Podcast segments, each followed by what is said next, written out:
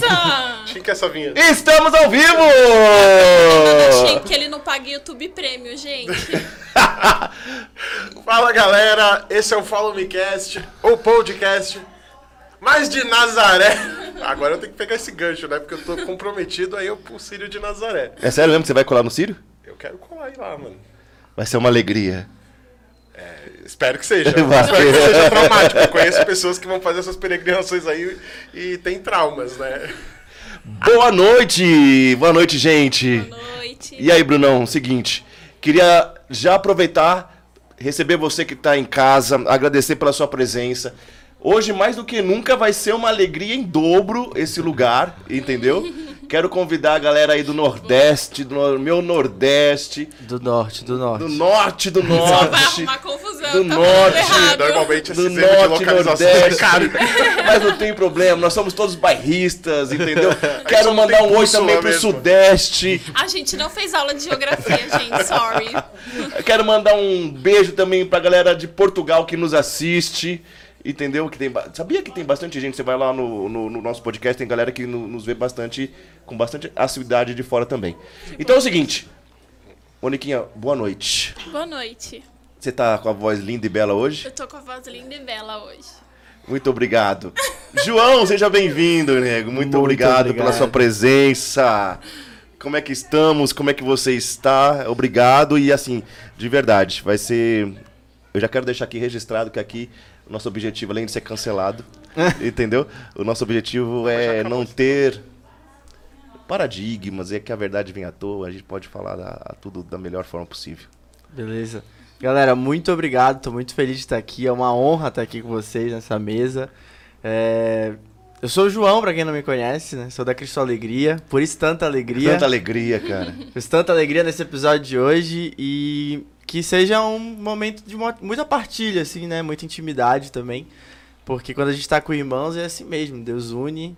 E aí na mesa a gente chega num, nessa beleza de Deus que é partilhada da Primeiro que Deus, dele. o Senhor partilhava a- a melhor da vida dele na mesa. Sim. Segundo que nós, sarados, também temos como padroeira Nossa Senhora da Alegria.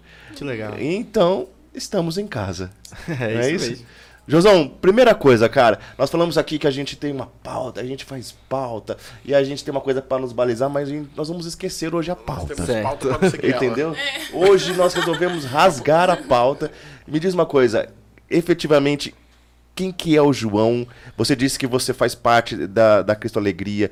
O que que é efetivamente a Cristo Alegria? Conta pra nós, já já faz é, uma, uma É, introdução. pelo- Quem veio primeiro, né? Você ou a comunidade? Depende, no coração de Deus a comunidade, sem dúvida. em vida, eu vi primeiro. Mas é um processo muito legal de falar e de partilhar.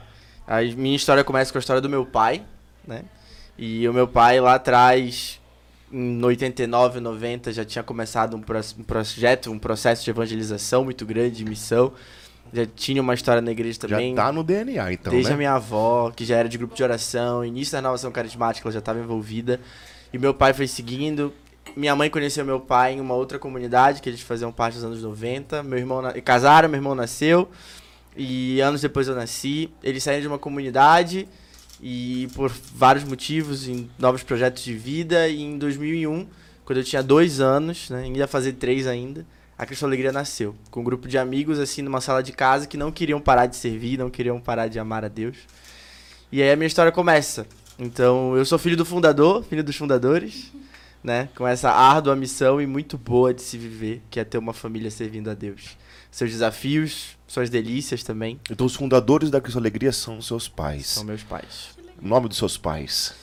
Diácono Emmanuel Ah, então, gente, já tá tudo em casa, gente. Olha isso, Diácono, não, vai lá. e Maria José, nome da minha mãe. Meu Deus do céu, Sim. cara, que bem. Estamos muito em casa, estamos muito em casa. E a minha história foi assim, e aí desde pequeno tive minha vida, meus, não, não sei o que é carnaval na rua, meu carnaval sempre foi em retiro de igreja.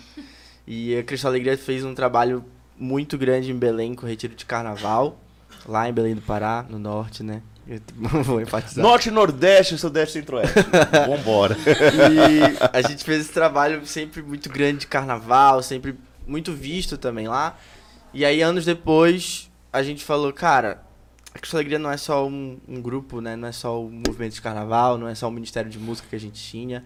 Não era só o grupo de jovens que tinha começado, a Cristo Alegria é um carisma. Tem gente que nasceu pra ferver por isso. Vem muito meu irmão mais velho. A gente levou isso pros nossos pais e falou: sabe esse movimento que vocês fundaram? Isso é um carisma. Vocês ensinaram a gente a viver de um jeito que não era só um ensinamento. Cara, Era desculpa, uma mas só fazer um, um, um parênteses aqui, uma como que foi levar isso pros pais? Porque assim, a gente escuta tantas histórias de fundadores diversas, a gente tava partilhando semana passada com a do padre do padre Ailton, junto com o Sim. Fernandinho, da, da fraternidade, e ele tava explicando pra gente que quando o padre Ailton se deparou ali, eles, na verdade, eles, como todos, se depararam com a questão da, da fraternidade, o padre. Não era aquilo que o padre tinha no coração, né? Mas era do coração de Deus. Quando ele foi descobrindo, né? Porque ele pensou que ia ser uma coisa mais simples de repente tomou uma proporção gigante. E houve ali, naquele momento, um entendimento, né? Da vontade de Deus que, a princípio, não casava com aquilo que pensava-se humanamente. Uhum. Como que foi pro seu pai e pra sua mãe receberem isso e falar assim, pai, e aí? Cê- como que é Eles isso? foram bem resistentes. Bem resistentes. Também houve isso também. Porque eles já tinham saído de uma outra comunidade. Acho que é natural. Acho que é natural. Eles já tinham saído de uma outra comunidade, meu pai tinha fundado outra comunidade também. Nossa. E aí eles já saíram e falaram assim, cara, não não é comunidade. A gente já tava. Meu pai é diácono, é capelão do, do bombeiro em Belém, no Pará. Já fazia parte de outra comunidade. Já fazia. Aí ele saiu da comunidade e ficou com o trabalho paroquial. Tá. Então a gente ficou lá, como ele era o capelão, ele é como o pároco da, da capelania, né? Então nosso trabalho sempre foi muito paroquial. E assim, dos anos 2000 pra frente. E com o Cristo Alegria como um movimento paralelo ligado à paróquia. E aí a gente já tava bem nessa realidade, já tava com o nosso trabalho crescendo lá. E aí a gente falou, não, a gente quer ser comunidade. Eles falaram, vocês não querem viver isso. Vocês nem, Não, vocês não vocês não imaginam. querem. Vocês não imaginam. E a gente falou, a gente quer, vocês vão se arrepender, vocês vão sofrer. E aí o meu irmão virava pra mim, me, me impulsionava, me influenciava muito também. Mais novo ou mais velho, seu irmão? Mais velho. Mais velho. E aí ele falava, a gente quer viver isso, a gente quer ter o direito de decepcionar. Uns três anos depois, eu falei, eu virei e falei, pai, o senhor me avisou. E aí eu lembro que um, um dos umas crises que eu vivi já dentro da comunidade, ele falou, tô vivendo tudo de novo. E eu, meu Deus, Meu Deus. onde, eu, onde eu amarrei meu bode. Mas eles foram bem resistentes, mas no primeiro momento, assim. Depois Entendi. que eles assimilaram e se colocaram diante de Deus, eles falaram: não, a gente vai fazer e a gente vai levar isso até o fim. Vocês não vão voltar atrás. Também, se já que vocês querem, vocês vão até o fim agora, né? Já que insistiram, né? Não, e eu achei engraçado, né? Pertinente, Brunão. Com, com- completa aí e, e entra, na- entra no papo. É, parece que é realmente um- uma. uma não é uma tendência, né? Que acontece mesmo. Porque eu acho que as pessoas imaginam uma coisa mais simples e de repente Deus vem. Que, que tipo assim, você não vai que- ficar só com isso aqui, não, É querido. que eu acho que a gente tem um olhar assim para as comunidades como uma coisa assim realmente que vem do coração de Deus e eu acho que é difícil você ter essa percepção ali na sua evangelização, na sua rotina de que a porque às vezes você tá ali como um movimento, né, que nem vocês estavam falando. E de repente esse movimento, ele impacta vidas num grau que você muda a forma das pessoas verem o mundo, a forma delas conviverem entre si. E eu acho que aí é que começa um. é, A gente fala muito no Jovem Saladas de, um- de um estilo de vida, né? Você começa a, a ter uma forma de viver que é incomum com os outros, né? Hoje eu tava vendo um vídeo de. Eram duas pessoas numa passarela assim, era um, era um meme da Shalom, e elas chegavam assim no meio da passarela e elas dançavam igual. Aí estavam falando assim: ah, quando você compartilha o mesmo formador com alguém. né? Então, mas é querendo ou não, são pessoas que acabam pensando igual, muitas é, é pensando igual e pensando diferente ao mesmo tempo, mas com uma forma de viver em comum, né? É laço, meu pai diz muito isso, né? Laços de ser. São coisas que vão além da, da nossa noção, do nosso entendimento humano, mas que nos aproximam, nos fazem começar a partilhar. Ele fala muito isso. Na vida de comunidade, você é apaixonado por comida japonesa, eu não, eu começo a comer e você. E, e ele fala muito sobre esse ser mesmo, né? Esse encontrar com a nossa verdadeira identidade. Eu até gosto de dizer que no, no decorrer da vida a gente aprende que cair a máscara de alguém é revelar o pecado, né? Caiu a máscara dele e tal. E eu digo que não, eu digo que a gente usa máscara de pecado, porque quem a gente é na nossa essência de verdade, por trás de todas as máscaras, somos santos, né? Fomos criados por Deus para a santidade. E o carisma é a mesma coisa. Então, quando a gente vai entrando na comunidade, a gente vai ficando mais bonito, a gente vai ficando mais É próximo. Cara, é verdade. Porque você pega umas fotos de antigamente e vai comparar com umas fotos atuais. Você fala misericórdia, gente. Verdade. É verdade, você trouxe uma revelação ao nosso meio hoje. É, e não, e uma vez o Thiago Marcou me falou uma coisa que eu achei muito interessante. Ele falou que, é, na, na mesma proporção de santidade também, entendendo o castelo é, interior, Sim. que o, o santo de sétima morada, ele já chega no corpo incorruptível, porque o corpo e a alma eles vão se tornando tão, tão unidos, tão só, que o corpo fica lá intacto. E a mesma coisa com a nossa beleza. A nossa a, a santidade, quando a gente vai vivendo uma vida de santidade, buscando mais uma vida de comunidade e entrega a Deus e serviço, a gente vai se tornando tão um só que o que a gente está vivendo na nossa alma começa a ser externalizado e, e visto e, e notado pelos outros, sabe?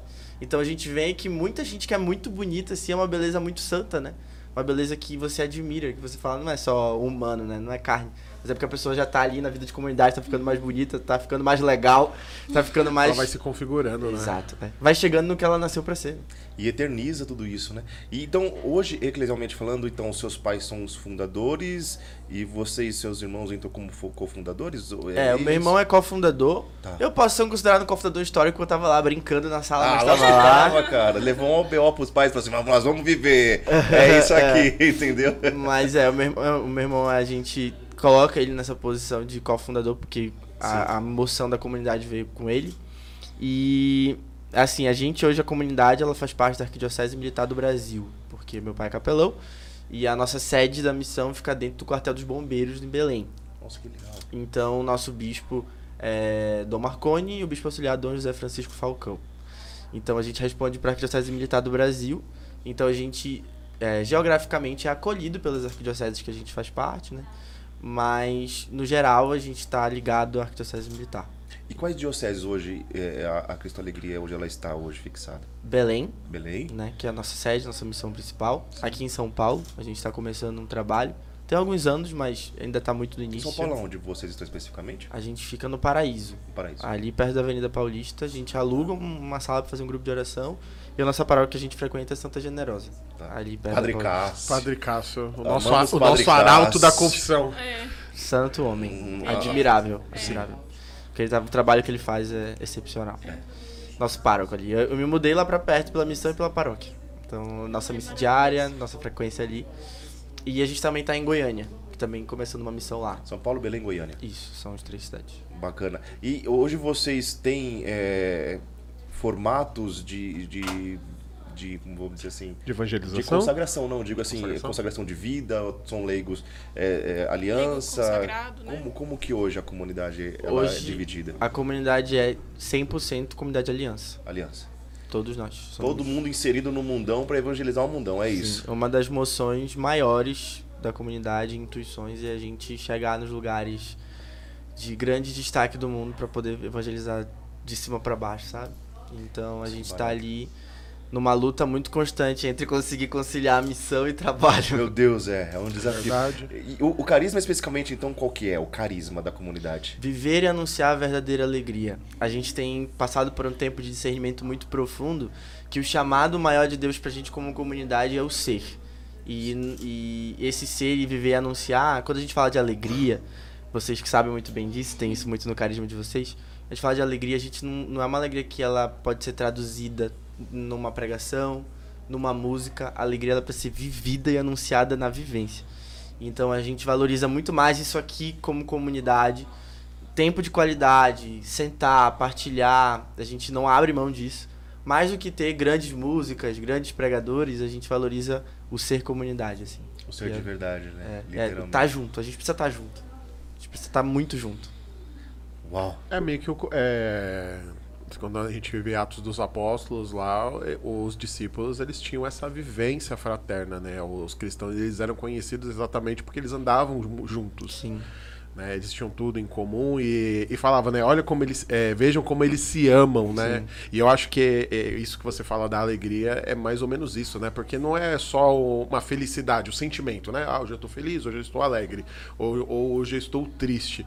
Mas é esse amor comunitário, né? Porque Eu, eu não sei se vocês já tiveram experiências assim de estar longe da, do- dos seus e se sentir diferente, né? Eu lembro que eu, logo que eu entrei no Jovens Sarados, eu tive uma experiência que eu precisei servir em outro lugar com outras pessoas. E eu me sentia fora, assim, olhava assim, falei, não tô no meu habitat natural. Eu tava na igreja, com pessoas, de- com pessoas ali, com propósito e tudo mais. Mas não eram os meus, e aquilo ali, de alguma forma, me fazia falta, né? Então, a- aquilo também até agregou para que eu entendesse que eu realmente estava vivendo no local que o Senhor realmente me desejava, né? Porque eu sentia falta dos meus, não de alguém específico, assim, ah, Sim, dos é, meus é- é amigos. falta de um povo, eu sei Exato. exatamente que sentimento é esse. Você tá vivendo uma experiência assim com Deus muito profunda, eu vivi uma vez na Canção Nova uma experiência assim absurdamente profunda, e eu olhava pro lado e eu imaginava as pessoas comigo, não era ninguém específico, mas era o meu carisma, eu, Exato, eu precisava é. do meu povo. A, a gente teve na, na JMJ esse ano, a gente não conseguiu ir todo mundo, foram duas pessoas só nossas.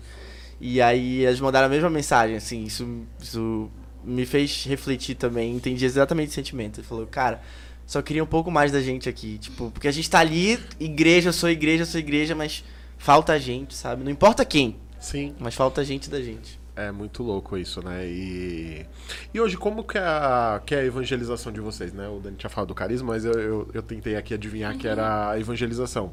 Vocês têm retiros específicos? Como é que vocês atuam? É, Eu vi que é, vocês fazem um hoje aqui em São Paulo um grupo de oração. Isso. O apostolado, né? Você diz, né? Como que funciona o apostolado hoje? É isso? É isso. Essa palavra. É, essa é a palavra. A gente preza muito pela experiência. Então, nosso track record, assim, nossa experiência maior, nosso, nosso que a gente faz melhor é evento. E a gente faz retiro de carnaval, faz retiro externa, principalmente lá em Belém. Hoje em dia, o nosso evento aqui é o grupo de oração. A gente dedica um pouco mais de atenção e exclusividade por sermos muito poucos em São Paulo. Mas a gente preza muito pela experiência das pessoas. Então, é, como eu falei, mais do que a- uma boa música que a gente tem, inclusive Spotify tá aí, galera. Pode procurar com alegria. Mais do que uma boa música, mais do que uma boa pregação, a gente pensa muito na experiência de ponta a ponta, assim. A gente preza muito por uma excelência naquilo que a gente faz. Então, óbvio, a gente tem muito a melhorar, mas é, de brinde a quem tá na porta, é por aí que a gente vai. A gente gosta muito de pensar qualquer momento de evangelização que a gente vai fazer, seja um evento, ou seja ir na casa de alguém, a gente pensa em toda a jornada dessa pessoa. Como é que ela vai olhar pra gente, o que, que a gente vai entregar, como é que, como é, o que, que eu vou deixar pra ela, pra que ela não... que- Tem gente que pensa, ah, vamos entregar o brinde, vamos entregar um bombom. Dica pra quem quer fazer evento, bombom não é um bom brinde, porque a gente precisa fazer com que a pessoa se lembre do que ela viveu com a gente. Que ela nunca esqueça. Que bombom você come. Bombom você come. E passa. E passa, né? Ele é bom E aí a gente, a gente vê foto, story do quarto das pessoas, aquele copo que ela foi, aquele tirante, sabe, cordão que a dica, vem, Corrida. aquela... Que isso, meu filho tá pensando o quê? Eu sei disso, tá? Com certeza. Ô, João, mas isso é realmente. Já, já Muito só legal, te cortando cara. aqui, mas assim, eu acho que é, o mundo hoje ele se preocupa muito com essas coisas, né? Você vai numa rave, você vai num evento, Sim. eh, você volta com algo que, querendo ou não, eterniza. Né? É, é bem, bem transitório, mas assim, eterniza aquele dia. Eu fui, eu estava lá, né? E eu acho que a gente na igreja nem sempre a gente prioriza essas coisas, né? Da, da experiência da pessoa, né? Sim. Você pensar assim, numa missa, vamos pegar a missa da Santa Generosa, por exemplo, que é uma missa que eu costumo é, ir e, e sempre saio comentando não somente da homilia, mas assim. A, a acústica, o ambiente mais silencioso, mais contemplativo. Pô, eu amo ver a fila da confissão cheia. Não, a gente sabe pra onde correr. Quando a gente precisa se confessar em São Paulo. O quê? É, Santa Generosa e o Santuário São Padre Judas Cássio já, Tadeu, né? já, já cansou de me ver. Adoro o Padre Cássio indo lá na São Judas pra ver os horários da confissão Então, mesmo. Os reels dele no Instagram são os melhores. Mas assim, E começou mas- mais uma missa agora dia de domingo, né? É. Nove missas. Nove, nossa. Nove missas agora. nove da Incansável, cara. Incansável. Incansável. Mas passa muito por essa questão da experiência, né? Sim. Você vai ali e, e aquilo te marca de alguma forma. É a missa, é a liturgia. Poxa, a liturgia que a igreja celebrou em todos os lugares. Mas de alguma forma, a, o fato da, da confissão ali bem atendida, com, com, com vontade, né? Porque às vezes é, nem sempre a gente encontra é, lugar, locais com essa disponibilidade, com essa quantidade de missas, com essa preocupação de que o povo seja católico. Então, isso eu acho que no mundo a gente fala isso muito de jornada do cliente, né? Uhum. Poxa, o cliente vai aqui, a gente faz esse aqui, ele vai passar por aqui, aqui a gente vai agir assim, depois tem aquele pós-venda e tudo mais.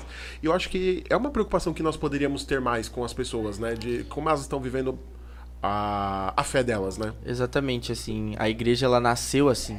Eu acho que as pessoas, elas param de, de se preocupar em algum momento X, onde elas se perdem no próprio discurso. Por quê? O que eu quero dizer?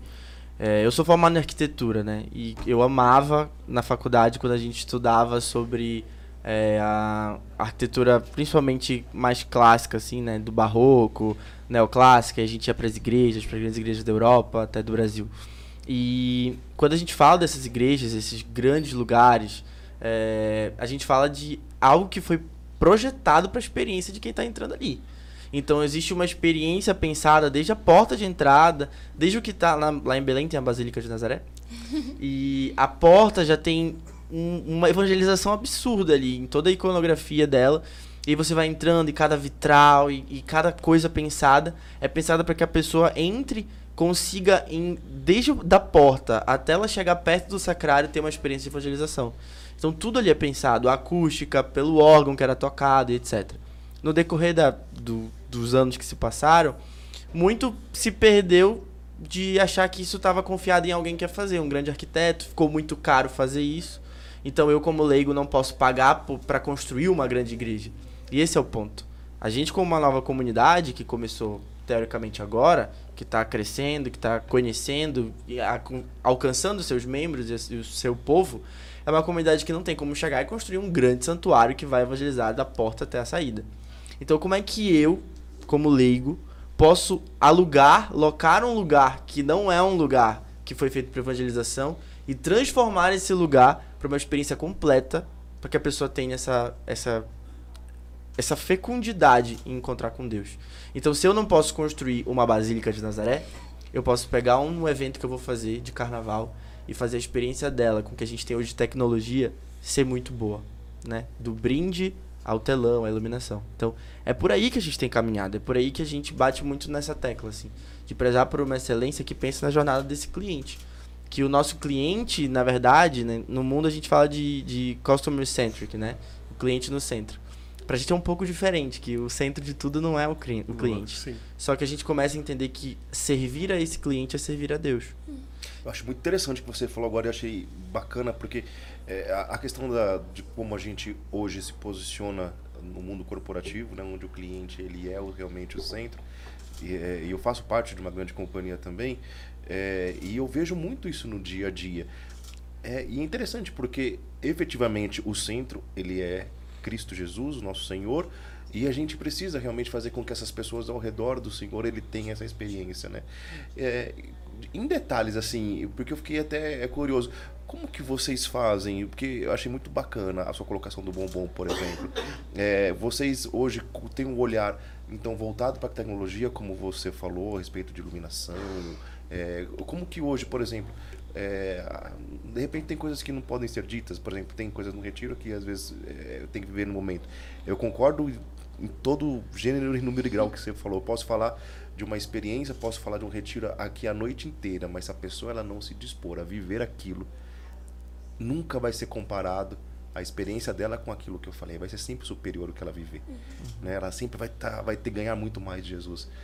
É, como que hoje vocês, de fato, assim, nos detalhes, exemplificando, por exemplo, pegando uma sala, fazendo com que aquela experiência da pessoa fosse seja a melhor possível. Como que vocês pensam nesses detalhes hoje, João? Eu acho que o, o ponto principal pra gente é a, no, a nossa própria vivência com Deus. Tá. A gente parte desse princípio de o que Transbordo, é que né? O, o, e o que que eu aqui nesse lugar é, não pelo que eu já vivi, porque se a gente se pautar no que eu vivi, como foi que Deus me tocou, a gente não cons consegue evangelizar ninguém né? Mas aqui nesse lugar, como é que eu posso fazer dessa sala aqui um, um lugar para que alguém tenha um encontro com Deus? O que, que eu gostaria de fazer? Eu até partilhava é, esses dias e sempre falo muito sobre isso, que a gente tem essa tendência de cobrar muito de que as pessoas entendam a- o que que a gente quer viver, né? O que que ah, eu quero fazer isso, eu quero eu quero que as pessoas falem de Deus do jeito que eu quero e etc. Só que existe uma necessidade de entender que quem tá chegando, tá chegando, e eu fui essa pessoa. Não sei se você conseguindo me acompanhar, mas quem tá chegando, tá chegando, eu fui essa pessoa. E para que vala a pena que ela abra mão do que tá lá fora, tem que compensar aqui dentro de uma forma pura e santa. Então, quando ele tava falando o que tá acontecendo no mundo lá fora, a gente vai muito para repertório também. É arriscado, tá? Não é um caminho 100% também seguro para quem busca uma, uma santidade radical. A gente precisa ter muita, muita prudência e vigiar muito. Mas a nossa concorrência não são os outros grupos. E é isso que muitas comunidades não Uau, entendem. uau, muito bom. A nossa concorrência, a minha concorrência como Cristo Alegria aqui em São Paulo não é o Jovens Sarados da parada inglesa. A minha concorrência aqui em São Paulo é o barzinho que tem lá na esquina. É isso, é isso. Entendeu? Que eu vou fazer o cara na quinta-feira à noite trocar aquele bar pra estar comigo. Não porque eu vou comprar uma briga, mas Sim. porque tem que valer a pena.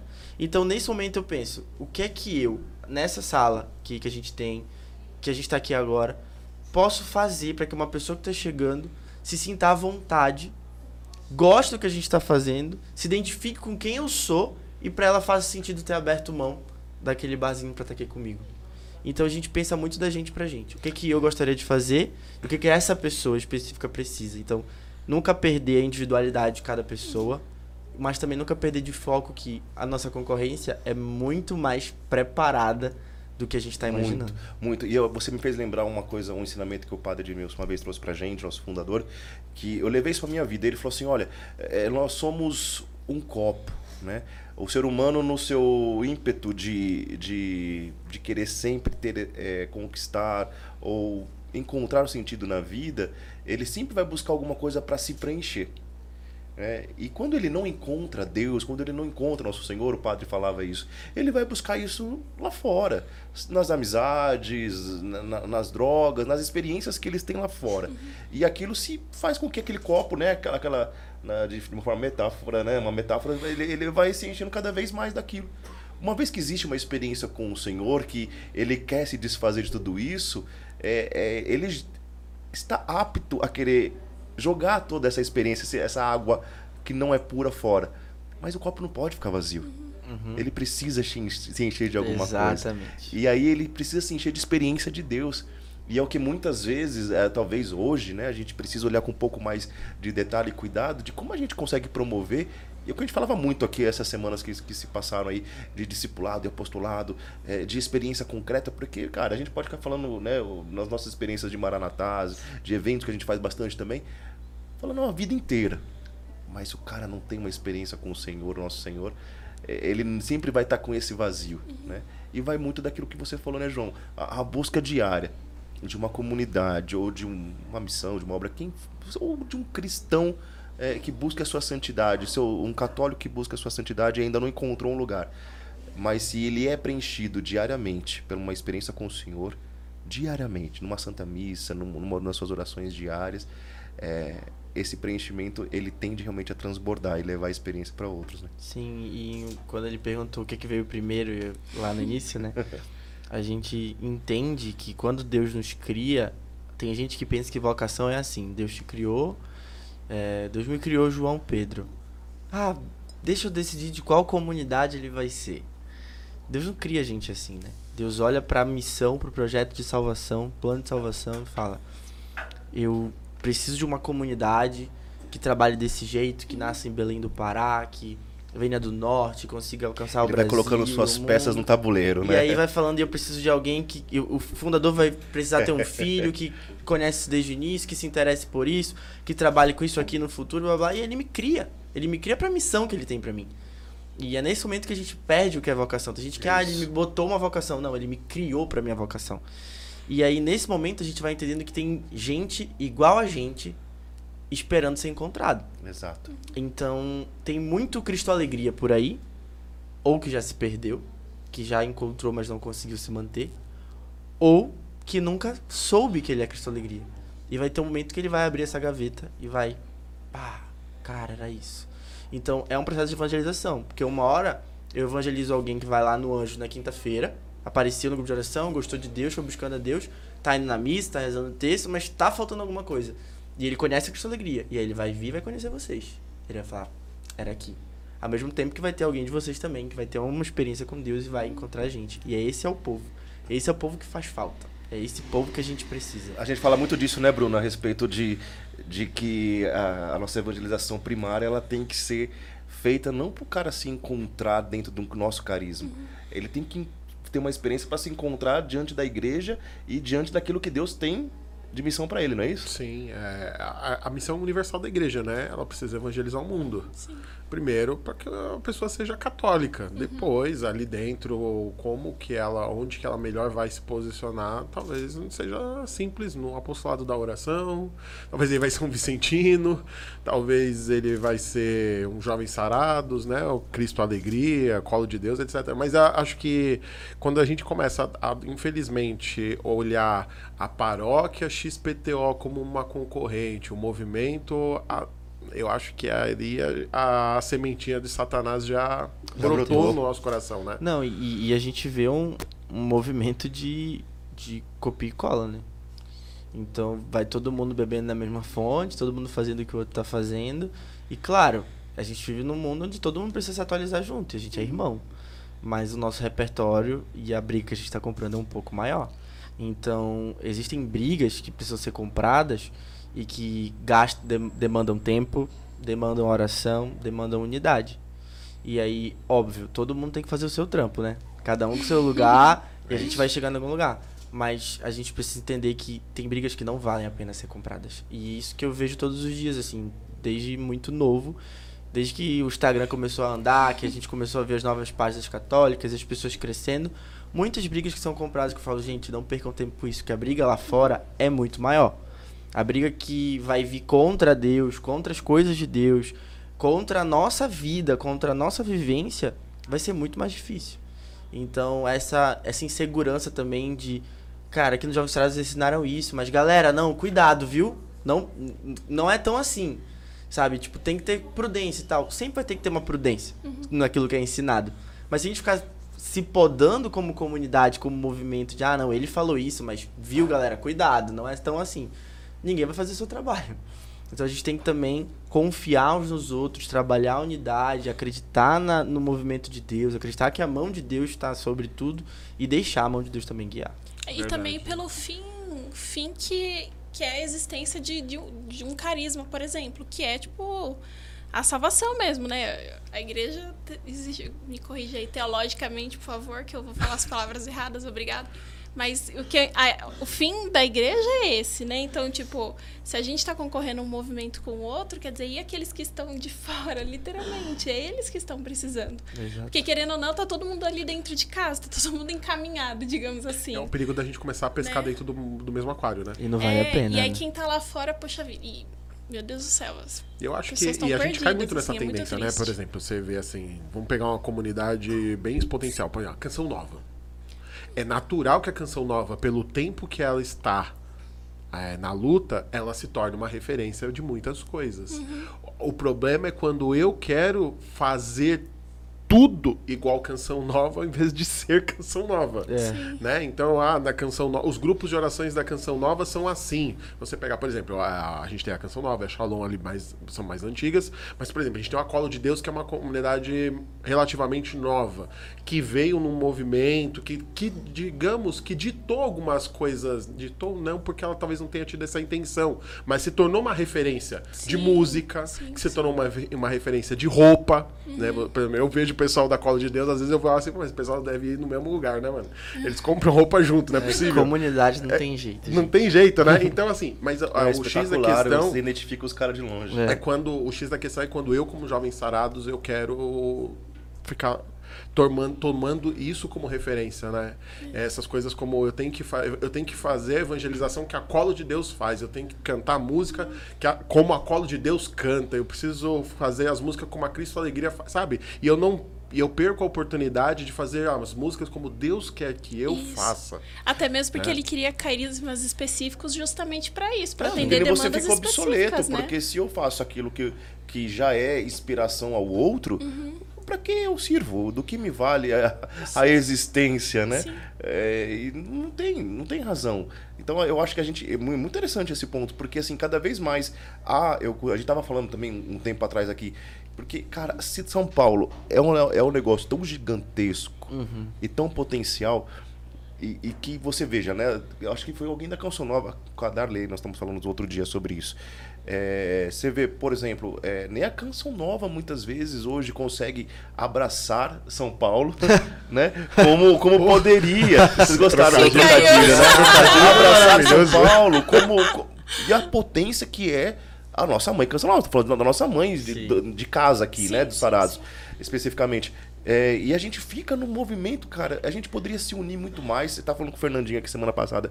É, Eu falei com ele hoje por telefone. Eu falei, ele falou assim: Dani, me, me, me causou muita coisa no coração quando nós estávamos conversando naquela mesa. Ele sabe de uma coisa? Eu vou forjar esse, esse momento.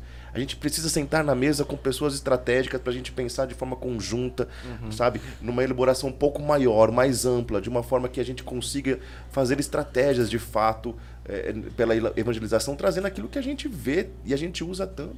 Na arquitetura tudo é muito milimetricamente calculado, né? E por que, que a gente não, não traz isso muitas vezes pra dentro, né? Eh, e Deus sonhou dessa forma.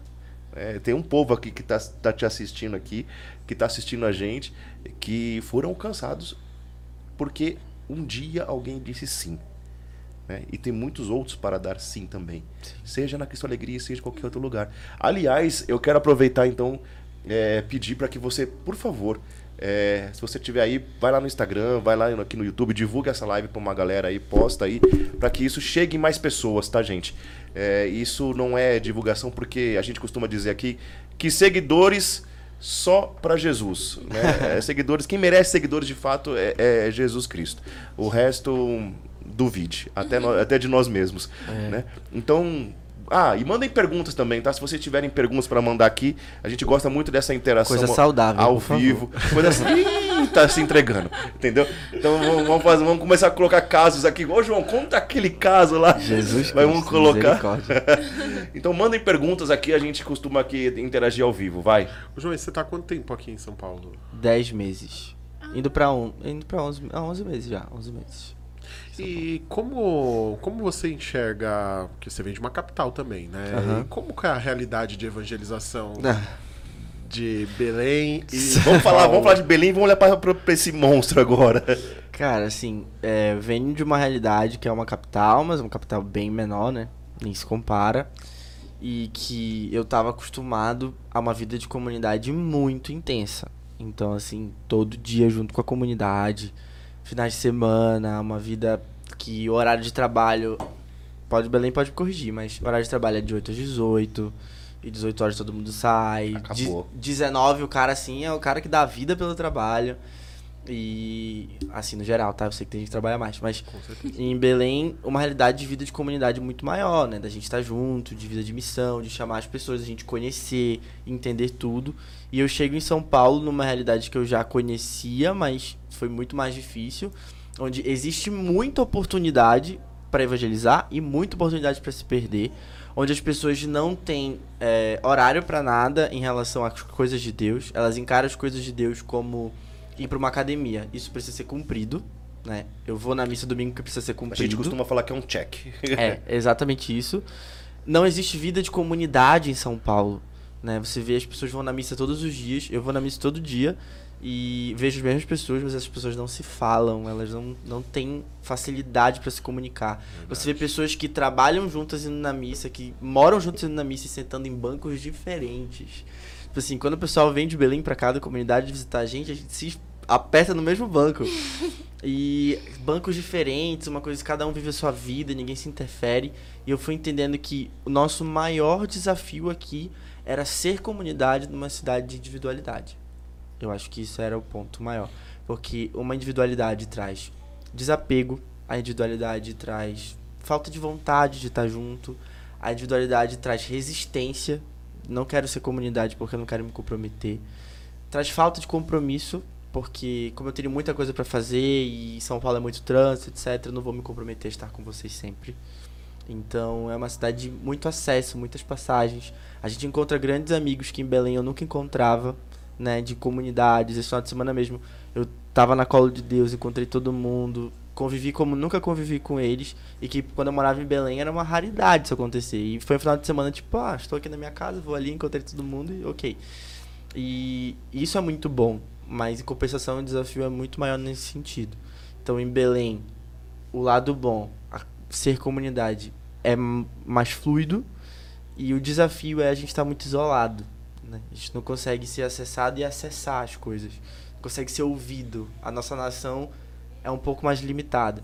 Aqui em São Paulo, muita oportunidade, muito acesso, muita gente. E o desafio é construir uma comunidade nessa realidade. É, eu- vejo. e Você descreveu a re- é, exatamente a, Gente, rea- a- a você descreveu realidade. São Paulo E mesmo. as dificuldades que a gente vê com os jovens. Por exemplo, a gente, a gente recebe jovens na missão que eles têm dificuldade de dar abraço. Aham. Você abraça a pessoa e você percebe que ela assim, ela não sabe reagir dentro de um abraço ou corresponder a um abraço. Dá até pra fazer um, um casé com a galera, fazer, vamos ver como que esse reage com o abraço aqui, ó. É, vamos ver. É, muito louco isso. E exatamente isso, com essa questão de se comprometer, as pessoas chegam, as pessoas vêm pra gente e falam assim, olha, é todo sábado? Uhum. Sei se eu consigo todos os sábados. Não, porque tem isso e tem aquilo. Quando ela descobre que é né? todo dia, então, né, Bruno? Nossa, e quando a gente fala, então, não, a, todo sábado é em algumas missões. Né? A nossa missão, ela tem realidades na segunda, na terça, na quarta, na quinta, na sexta e também no sábado, tá vendo? Ó? E no domingo. Também que a gente vai pra missa e faz mais alguma coisinha. Mas assim, é... e eu acho que isso é realmente da cultura de São Paulo, né? Sim. Por ser, é- é muito individual, porque você vê que é muito competitivo. É. Então as pessoas são muito elas por elas mesmas, né? Tipo, se eu. É, é, você vê isso até dentro das empresas. Se eu ensino demais essa pessoa aqui, essa pessoa daqui a pouco vai tomar o meu lugar. Essa pessoa tá concorrendo comigo a um cargo, essa pessoa tá concorrendo comigo a uma vaga, a uma oportunidade. Então é tão competitivo que cai naquilo que a gente estava falando das comunidades, né? A gente acaba trazendo esse mal para a nossa realidade de evangelização. Ah, não, porque quantas pessoas teve no Geração da Qual de Deus? Não, o meu redenção aqui tem que ter mais. E sabe, e, e- e acho que Como são se armadilhas, coubesse né? toda a população de São Paulo dentro de uma geração ou dentro de qualquer outro tipo de evento, né? Que... É, eu tô falando, gente, eu tô mencionando as coisas da Qual de Deus é só para Não, ilustrar. é só pra ilustrar, pelo amor Para de Deus. deixar bem Pelo- claro, Deixa galera. Pelo amor de claro, Deus. porque nós somos muito, muito amigos. Entendeu? Mas é uma realidade, cara. Eu lembro uma vez, contando aqui um fato, é, alguns anos atrás, dos Sarados, que nós fizemos, aí começamos a fazer um evento para evangelizar.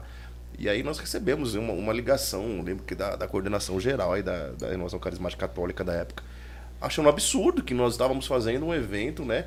É, num- num- no mesmo dia que tinha tem um encontro estadual, alguma coisa lá, e aí eu- nós éramos até recentes, aí eu falei, padre Edmilson, padre, o que a gente faz, pelo amor de Deus, padre? E agora, deu um BO aqui, meu, e eu medo, né? Que você fala assim, vai chegar pro padre, vai chegar pro bispo, todo mundo tremendo, não sei o que lá. Aí o padre muito sábio, ele disse assim, filho, pede um momento aí no telefone, tá, é ao vivo, né? Aí eu, pergunta pra ele quantas pessoas cabem no lugar que eles vão fazer o evento. E fala pra ele quantas pessoas que cabem no nosso lugar. Em seguida, faz uma contra a população de São Paulo e vê se cabe toda a população em um único lugar. E fala pra ele que tem gente sobrando, então. Eu falei, nossa, cara, aí eu fiz exatamente isso. Falei, né, quanto que cabe aí no seu lugar? Ah, cabe mil pessoas. Aqui também cabe umas 200 só, então tem muita gente sobrando, né? Não vamos brigar por, por, por pessoas, vamos, vamos, vamos no que interessa. E é isso, é, é muito interessante, cara, porque é, eu acho que nós poderíamos muito mais com mais unidade, né? E eu vejo uma, uma ação de Deus dentro desse war, que eu, eu brinco que o Senhor ele vai colocando as peças que nem aquele jogo War, né? Vai, Uhum. vai cambiando as suas peças na nação, fala assim, eu preciso conquistar isso aqui, o Muito que, que- bom. o que que eu vou fazer então, né? Deus trouxe o João para São Paulo, bicho. Alguma coisa Deus quer realmente fazer com que São Paulo eh, seja atingida com a presença do João aqui. Eh, falando um pouquinho, você falou assim que são leigos eh, consagrados dentro do mundo. Então o João é arquiteto, já é formado, Joãozão? Sou formado em arquitetura, mas hoje eu trabalho com outra realidade. Diga aí, que, que- que na vida cotidiana, no ordinário, é, que não vou falar fora porque você é missão aonde você estiver. Né? O que, que você profissionalmente faz hoje? Como que. Eu trabalho com produção de eventos e dentro de uma realidade de experiência do cliente. E Deus me trouxe para essa realidade. E, e aí eu entendi, cara, era sobre isso o tempo todo. E aí eu, a minha bagagem que me fez entrar nessa área foi a vida de comunidade, foi a minha missão. Por tudo que eu fiz no decorrer dos anos aí, eu comecei a trabalhar com isso, com produção de evento. E hoje eu trabalho dentro de uma EdTech, que EdTech. trabalha com imersão, com mentoria, e aí a gente proporciona experiência para os alunos, assim, nos mais altos padrões. E eu tenho aprendido muito, levado isso direto para a missão. Então eu trago a missão para o trabalho e o trabalho para a missão. E para mim, é- viver no centro da vontade de Deus é isso. É quando as peças, as peças se encaixam, elas começam desencaixadas. Para eu vir para São Paulo já foi uma experiência de Deus, assim. Eu tava em Belém, não deu pra ir pro PHN, acabou que de última hora eu vim pro PHN, tipo, de última hora mesmo. Eu comprei minha passagem sexta de manhã e vim de noite. Isso foi ano passado. Ano passado. E eu já, já era meu sétimo A toque, PHN. a toque de caixa. Já era meu sétimo PHN, mas eu queria vir porque eu sabia que Deus tinha alguma coisa pra mim. E aí no final do PHN eu tava com o pessoal da Kairos.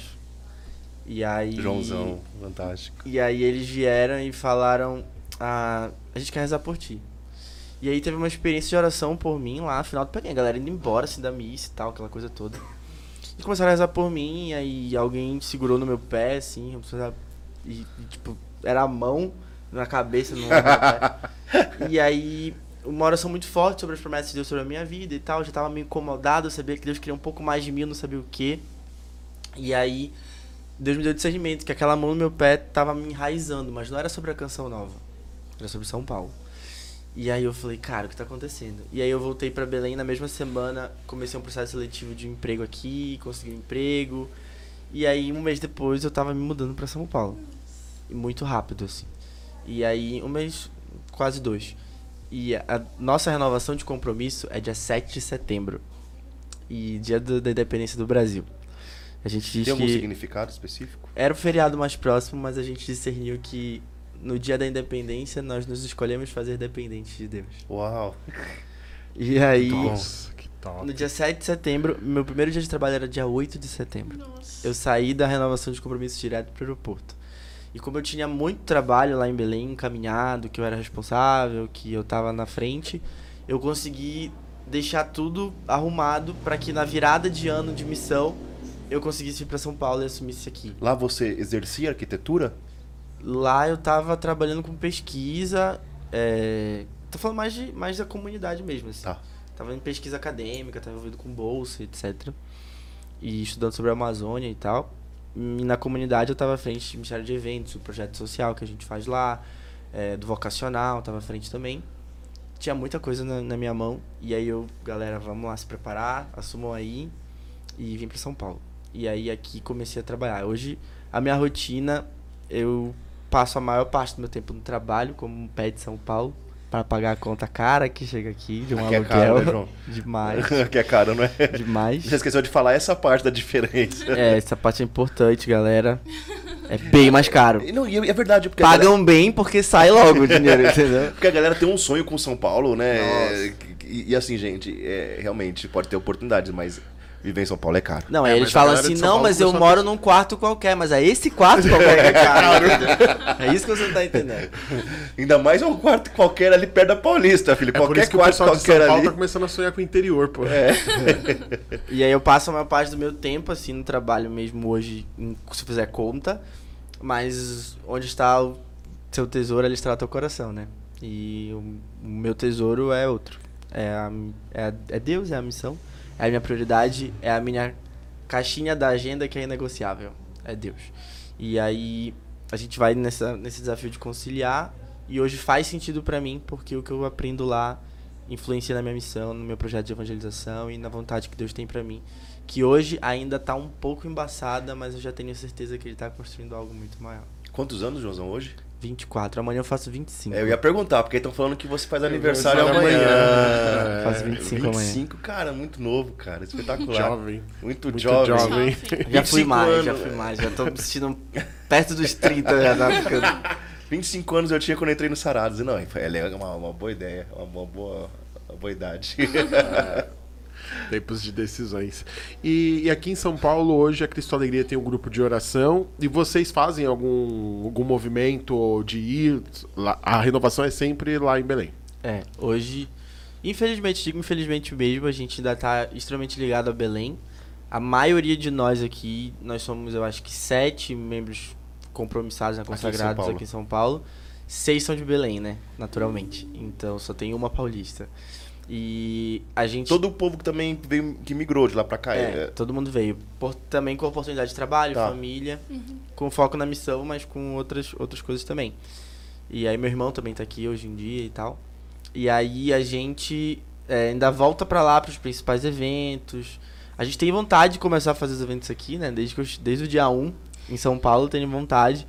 Mas a mão de obra é diferente, o preço é mais caro, é tudo mais difícil do que lá que a gente já tem estrutura, parceiros, pessoas que ajudam e, e tal. Hoje a gente volta pra lá, a gente volta pelo menos quatro vezes no ano para os processos da comunidade, lá é a sede. E aqui em São Paulo a gente está construindo, o nosso foco maior é o grupo de oração semanal que a gente faz. E a vida de comunidade, eu acho que essa é a nossa maior oferta, né? Nosso convite não é só para a pessoa ir para grupo de oração, mas é para ela encontrar na gente também uma vida de comunidade. E a gente vai na missa junto, a gente convive muito, a gente vai nas outras comunidades, a gente vive nas missões também, é mais fácil da gente estar, porque a gente está em São Paulo. Então tá nessa, nessa pegada aqui, crescendo a missão aos poucos. Ô, João, como que vocês fizeram? Porque pra gente também é sempre um, é, é sempre um desafio é, é, é, conciliar todo o chamado de carisma também com aquilo que às vezes aparece no ordinário da vida, né? Por exemplo, nós tivemos muitas pessoas que, que tiveram que se deslocar, por exemplo, é, de lugares para outros lugares. É, e sempre com a preocupação, por exemplo, é, poxa, no outro lugar ainda não existe uma missão, né, de fato. É, e pra gente isso ainda é um, um- um- Apesar, poxa, nós estamos aí em 200 cidades do, do país hoje. É com a- muita cidade. com a, com a graça de Deus. Mas tem lugares que, a- às vezes, as pessoas, por uma oportunidade, precisam ir e não tem uma missão. Uhum. E como dentro do nosso carisma tem uma série muito grande daquilo do que o, o ser ele é somado também é, é, tem dentro do ser a- o, próprio servir, né? A gente se preocupa muito como que a pessoa ela pode de fato servir ali, ou ela vai implementando uma missão, ou ela vai implantando alguma coisa ali. Tem pessoas que foram convidadas a isso, né? Quando né, a, a direção da, da obra vê é, dos sarados que tem essa oportunidade. Como que foi para vocês é, permitirem né, que essas pessoas viessem lá de, de Belém para cá, sem que essas pessoas de fato se perdessem ou para que elas pudessem começar a construir alguma coisa. Como que foi essa estratégia de vocês? O ponto principal é a pessoa, sendo bem transparente. Porque esse levar do carisma, começar um trabalho de evangelização, confiar que a pessoa vai sustentar, ela vem de uma história construída. Exato. E na comunidade a gente, mais do que prezar por uma, é, uma perfeição de testemunho, a gente preza muito pelo amor à obra. Então as pessoas provam a sua caminhada pelo amor que elas têm à obra. E pela luta delas de, pela santidade, né? Sim. Que a luta não quer dizer que é a santidade em si, mas a vontade de ser santo. E a gente acreditou e dependeu muito dessa confiança depositada de alguém que estava longe querendo estar perto, de alguém que teve uma história construída com uma boa formação, com um bom serviço, com um bom entendimento, que estava extremamente alinhado. Teoricamente todo mundo deveria ser, ser, ser assim dentro Sim, de uma sim, comunidade, não, é. mas não é. Não, Não é, não é, não é, não é, a gente E sabe disso. Sempre foram pessoas que a gente via nesse lugar e que se faltava alguma coisa, elas podiam ser desenvolvidas. E tem um pouco de risco em Deus também. Eu acho que chega um momento que a gente tem que começar a abrir o ouvido, assim, abrir os olhos e falar. Padre Jonas ensina muito isso, né? No decorrer de toda a sua vida, ensinou. Deus fala nos fatos. Então, às vezes tem uma cidade ali que tá clamando. Em São Paulo, apesar da gente estar, a maioria em Belém, São Paulo é a cidade que mais escuta as nossas músicas. É a cidade que mais consome as nossas coisas. Então, cara, tem um lugar pra gente ir. E aí vem alguém, nesse mesmo tempo que a gente tem esse discernimento, com uma proposta de um emprego, de uma família pra construir aqui, a gente fala, cara, Deus tá movimentando.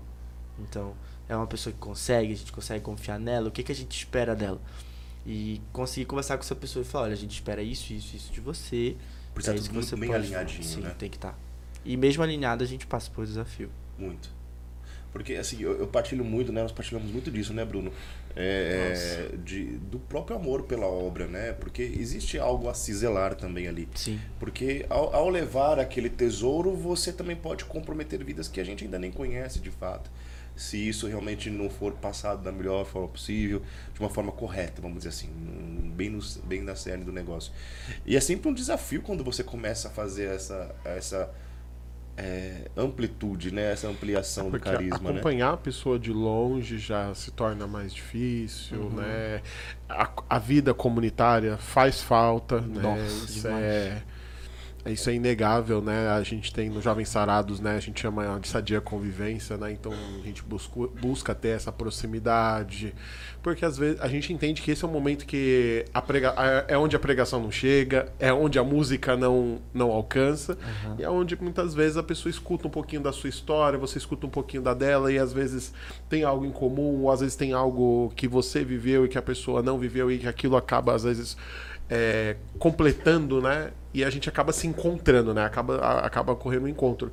E eu vejo quando a gente tem uma pessoa longe, isso fica um pouco mais complexo, porque Meu, só de perder a, a vivência de comunidade, né, Bruno? eu acho, é, eu acho que perde muito, né? Porque, infelizmente, eu não sei se. É, não sei se. É, não, eu acho que falar que as pessoas se corrompem é uma coisa muito pesada, né? Mas às vezes a falta da comunidade gera brechas que podem.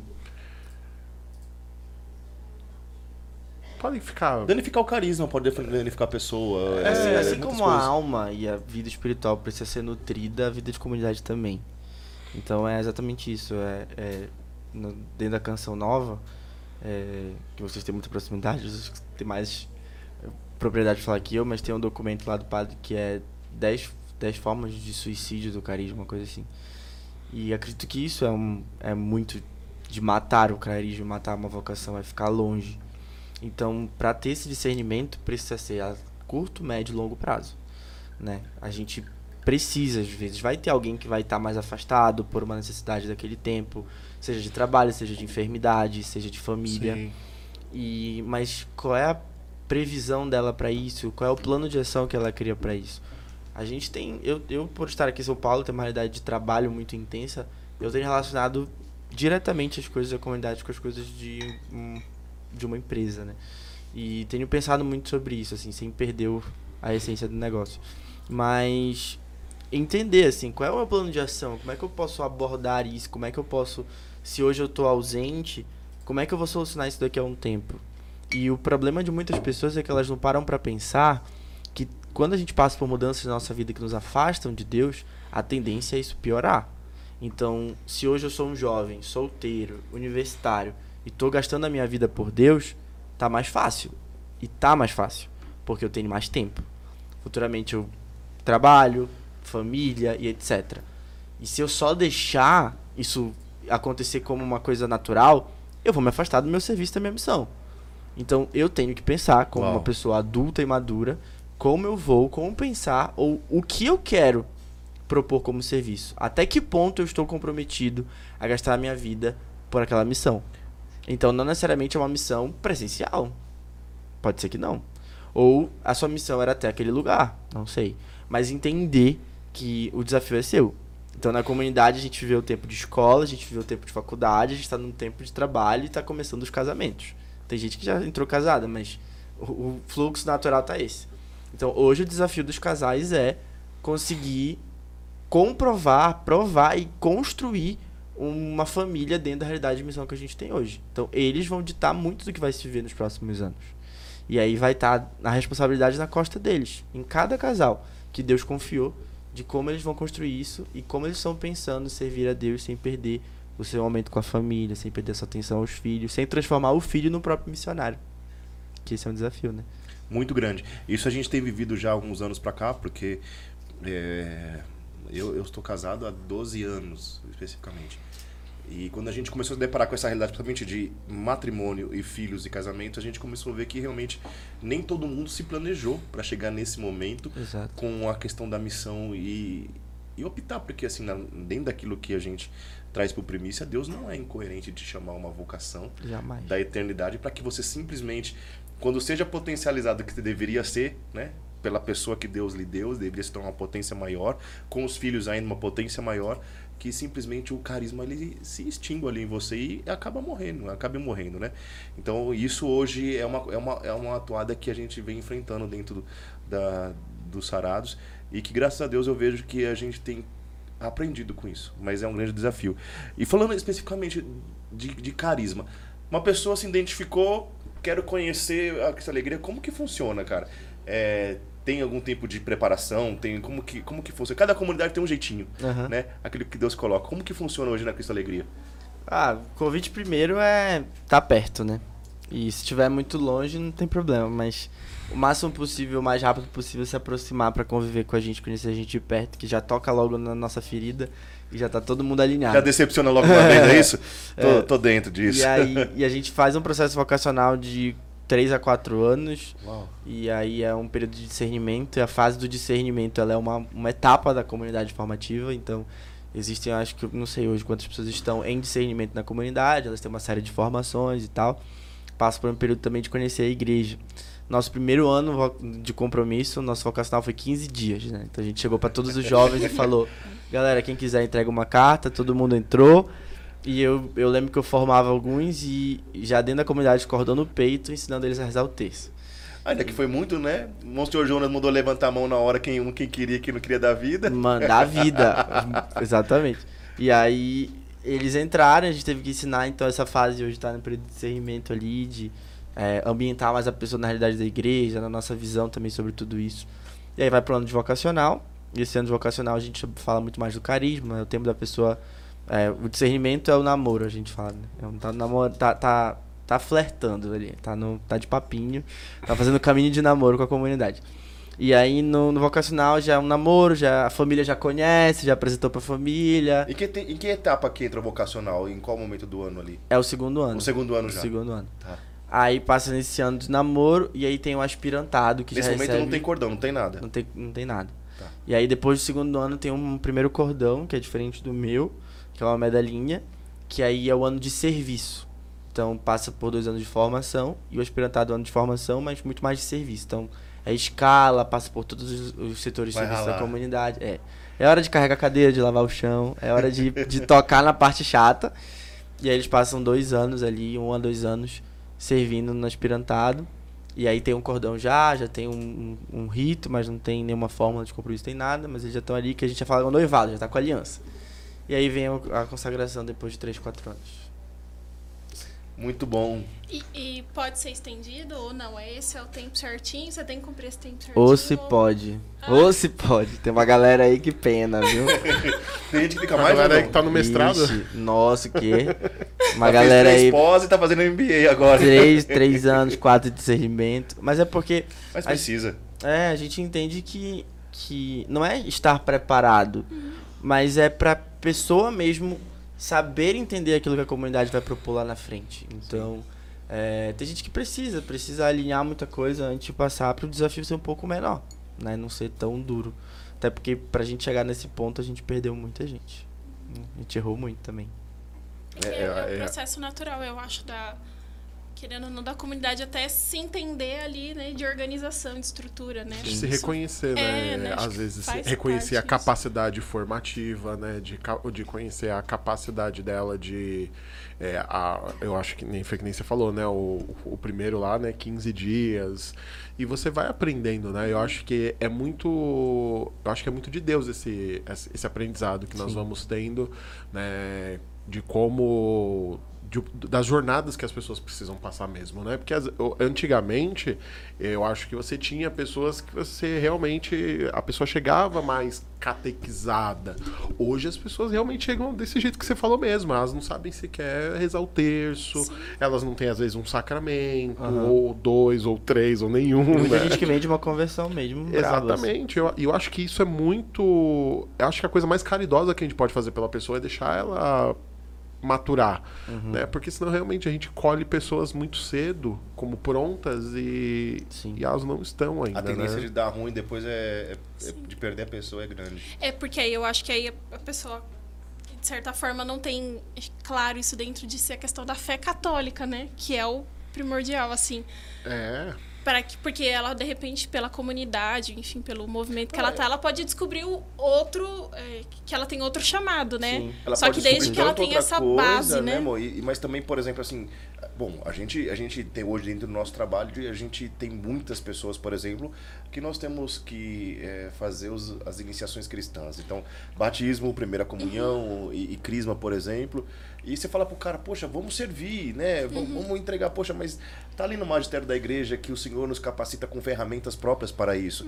Através do batismo, que você recebe lá os dons do Espírito Santo, infusos e efusos, dons de serviço, né? estão lá inseridos tudo isso. E como que uma pessoa, como você permite que uma pessoa simplesmente é, é muito ruim permitir que uma pessoa trabalhe efetivamente de uma forma uma jornada tão, tão dura que vai se enfrentar lá na frente. Poxa, se você não, pelo menos não se preocupa em dar a ela as ferramentas corretas que o próprio Deus já pensou. Né? Então eu acho que isso também é uma coisa que a gente precisa realmente ter, ter na nossa visão. E ainda mais na juventude que a gente vive hoje, né, gente? E, fora- e o tempo que a igreja tá hoje, né? Hoje, hoje para ser católico, você tem que estar bem catequizado mesmo, né? Para participar bem da missa, né? Para para se confessar bem. É, e, e acredito que não, a gente tem que prezar sempre por um carisma que está se construindo e nunca se fechar. A, pelo menos enquanto o fundador vive, a fundação isso. vive, a gente não pode se fechar ao que está sendo construído e mudado. E eu amo mudança, assim. Acho que a gente sempre tem que testar as coisas novas na comunidade. Chega setembro, que agora está chegando reta final aí para renovar o compromisso. Vamos mudar, vamos trazer uma nova opção. E eu tenho uma visão muito, tipo, galera, fiquem felizes, porque o nosso objetivo é melhorar isso tudo pra vocês, pra gente construir isso junto e isso fluir bem. Então, essa catequese, a maioria dos nossos jovens fez crisma com a gente também, né? Então, fantástico. isso, isso tem, isso acontece, é, é muito comum. Ah, meu pai diz que a renovação carismática quando veio, ela veio para evangelizar os batizados e isso perpetua na Cristo Alegria. A gente preza muito por isso, por isso que eu não tenho o mínimo interesse de eh, pescar nessa, nessa piscina dos outros assim, porque não faz sentido para minha missão. Não faz sentido, não, não tem como medir o valor de uma missão de alguém, mas se fosse, se fosse para medir, se a gente fosse medir quem foi de fato convertido pelo nosso trabalho, se fosse, ah, eu pesquei, mas eu pesquei todo mundo que era de outro lugar, não valeu a pena. Não, um pouco. Entendeu? Aí você chega no trabalho e fala, ai, fulano é católico, ele, ele é engajadíssimo na paróquia. Vamos lá na minha comunidade conhecer? Não. Não é esse que você tem que alcançar. Não, fica aí, faz crescer aí, filho. Exatamente, porque tá precisando, né? Tipo assim. Tipo, vai naquele vamos- que era e deixou de ser. Vai em alguém que, pra você, dê sentido pra sua missão. Então a gente tá construindo uma história, tá construindo, tocando muito ainda em coisas muito importantes pro carisma. Já viveu muita coisa, já viveu muitas crises, já viveu muitas fases de vontade de desistir. Mas agora a gente tá vivendo uma nova fase e daqui a cinco anos vão ser pessoas diferentes, vai ter uma história diferente. E a gente vai estar falando de um novo processo vocacional, sem dúvida, que vai estar se colocando na comunidade, entendeu? É bacana isso, né? Eu acho que é, é- é zelo, né? E, e fora e abertura também às inspirações que Deus vai dando, né? Eu acredito que passa muito por isso, né? Deus vai nos inspirando. Eu lembro quando eu entrei na missão, o meu processo todo foi de um mês.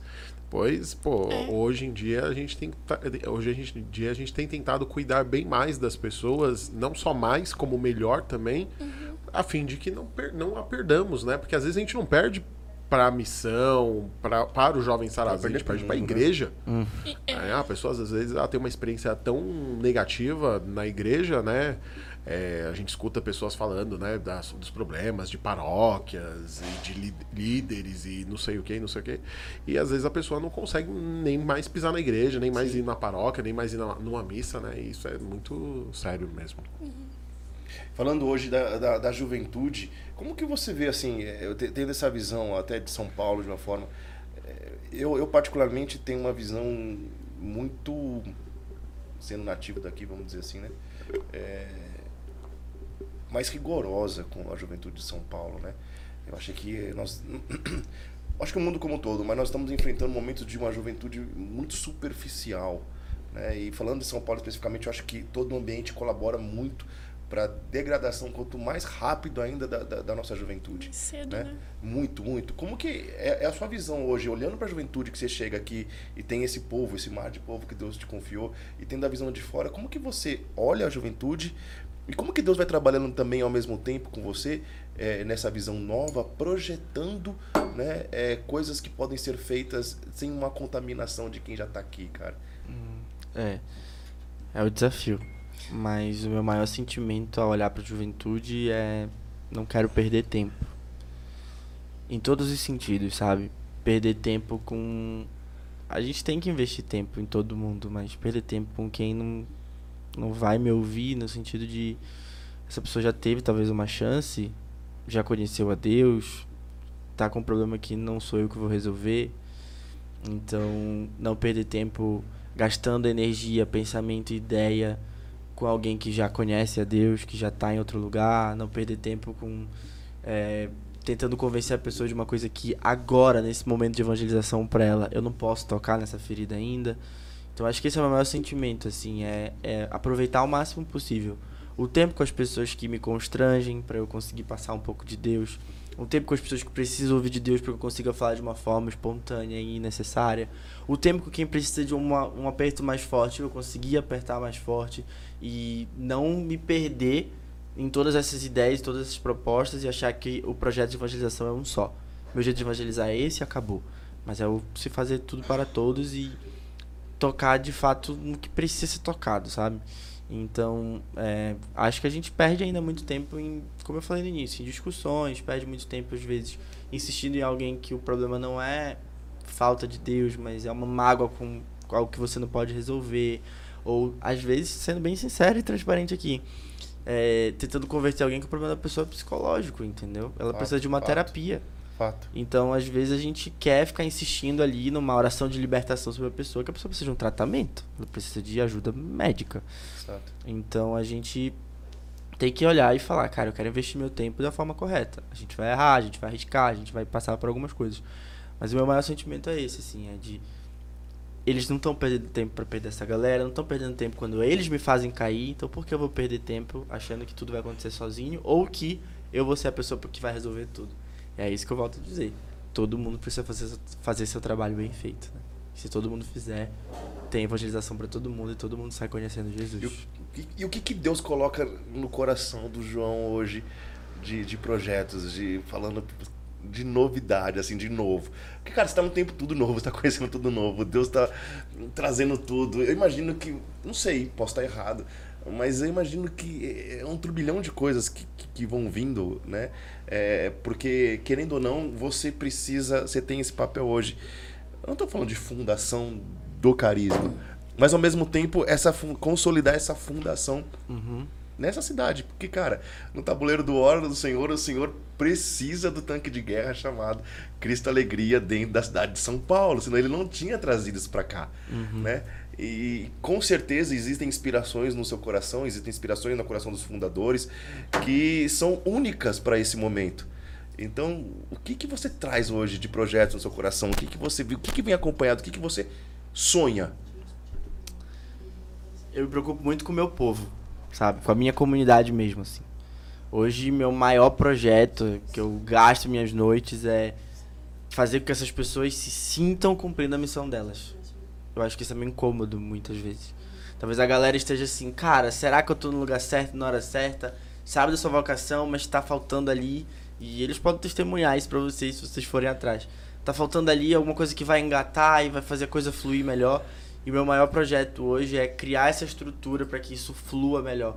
Então o carisma seja mais conhecido, as pessoas que são parte membros da comunidade consigam amar mais a Jesus, consigam beber mais da graça, consigam acessar mais coisas que a gente não acessou. Então, a gente não vive uma comunidade onde as pessoas não têm acesso à informação, não estão Verdade. não- não- a gente está num lugar que a gente tem acesso a tudo isso, mas a gente tá, tá no norte, a gente tá lá isolado. E eu quero fazer as pessoas virem pra cá não no sentido geográfico, mas avançarem. Eu quero fazer elas avançarem. E indo pra uma parte mais prática, eu sei que muito da comunidade hoje incomoda as pessoas porque elas querem não viver da missão no sentido financeiro, mas elas querem que, essa, que a missão tenha sentido para a vida delas e que hoje o profissional e a vida missionária se unam e elas consigam assim viver fazendo aquilo que elas nasceram para viver. Então está passando por um tempo hoje de trabalhar muitos de nós com uma coisa que não tem, não é meu caso hoje, mas trabalhar com uma coisa que não tem a ver e querer viver da missão e isso ainda ser um impasse. E hoje meu maior projeto é construir uma comunidade que a coisa flua, que a evangelização aconteça, que a pessoa se sinta realizando a vontade de Deus. E se ela quiser unir as duas coisas, ela consiga unir com tranquilidade. Vocês têm hoje esse pensamento de. Vai, vou deixar você fazer a pergunta, porque foi instintivo aqui nós dois, vai.